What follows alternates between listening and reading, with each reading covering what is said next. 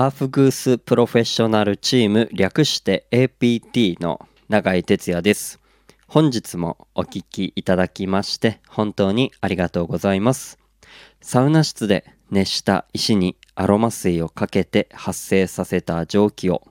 タオルで仰いだり風を送るアーフグースというパフォーマンス。日本では熱波師と呼ばれておりますが、えーそんな仕事をしております。この配信ではサウナ、ロウリュ、アーフグースの話を、えー私、永井哲也が自由気ままにおしゃべりしておりますので、よかったらお付き合いください。はい、えー今日はあの今までの配信で、えーやったことのないちょっと変態的な、えー企画といいますか。あの実際にロウリュした、えー音でその音のその違いとか石そのロウリュの鳴り方あとその余韻を楽しもうっていうあのちょっと変態的な、えー企画を用意しました。あの本当にすいません。あの興味があれば、えー聞いてください。まああとはその音質がねちょっとあんまり良くないのでそのロウリュしてるあの雰囲気だけでも味わってもらえたらなと、えー思います。えーこと細かく言うと2種類のサウナ室で、えーロウリュしている音声音をですね。ロウリュ音をですねなんか流していこうかと思ってます。なんかこう桶と磁石がちょっとちょんちょんとかぶつかったりする音こう水まあアロマ水をこう混ぜたりしてる音だったりすくう音。うん。あとはその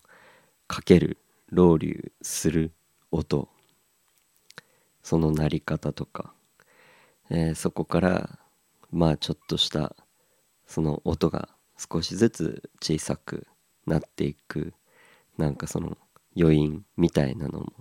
ちょっと楽しんでもらえたらと思います。あのまずじゃあ一つ目参りますね。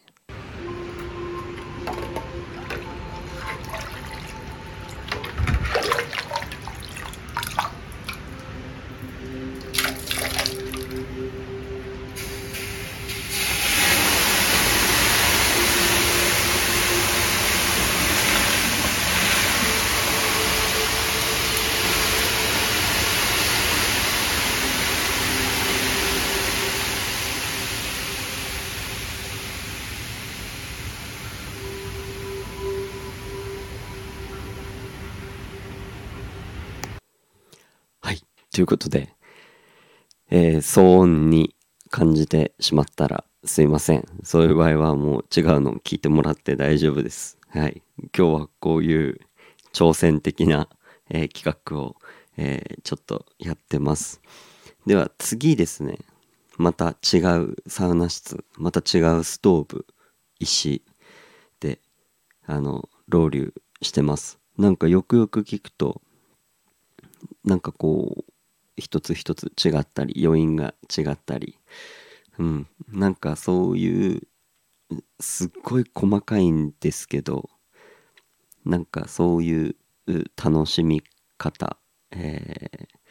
リラックスの仕方なんかこういろいろ人それぞれあると思うので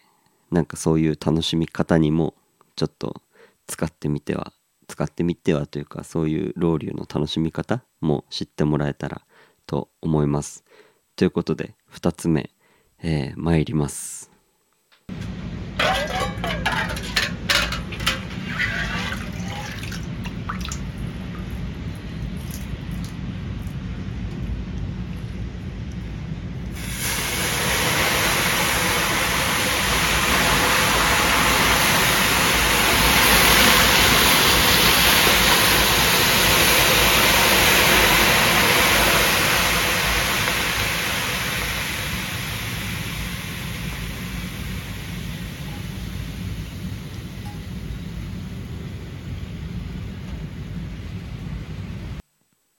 はい。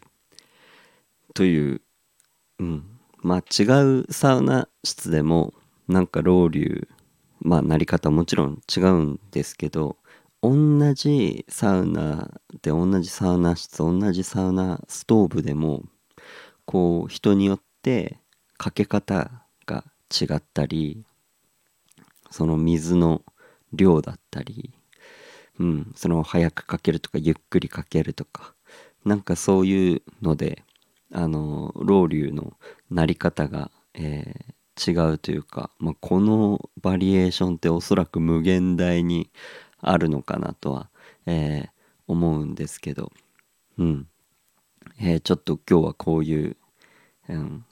変態的な、え企画をやってみました。えまた自分であのセルフロウリュとか、えできるとこも結構あったりしますのでなんかそういうかけ方もまあちょっと安全に気をつけながら、うん、かけてみてまあそういうロウリュの音とかなんかこう余韻とかをこうサウナで楽しみながらうんあのリラックス、えー、できればいいんじゃないかなと、えー、思います。うん、なんか今までこう気づけなかったなんかこう引き出しを一つ開けれたら、えー、嬉しいなと思います。ということで今日はちょっと、えー、すごいイレギュラーな企画でやってみました。えー、また普通のトークもトークまあおしゃべりも聞いてもらえたら、えー、嬉しく思います。ということで今日はこの辺で終わります。バイバーイ。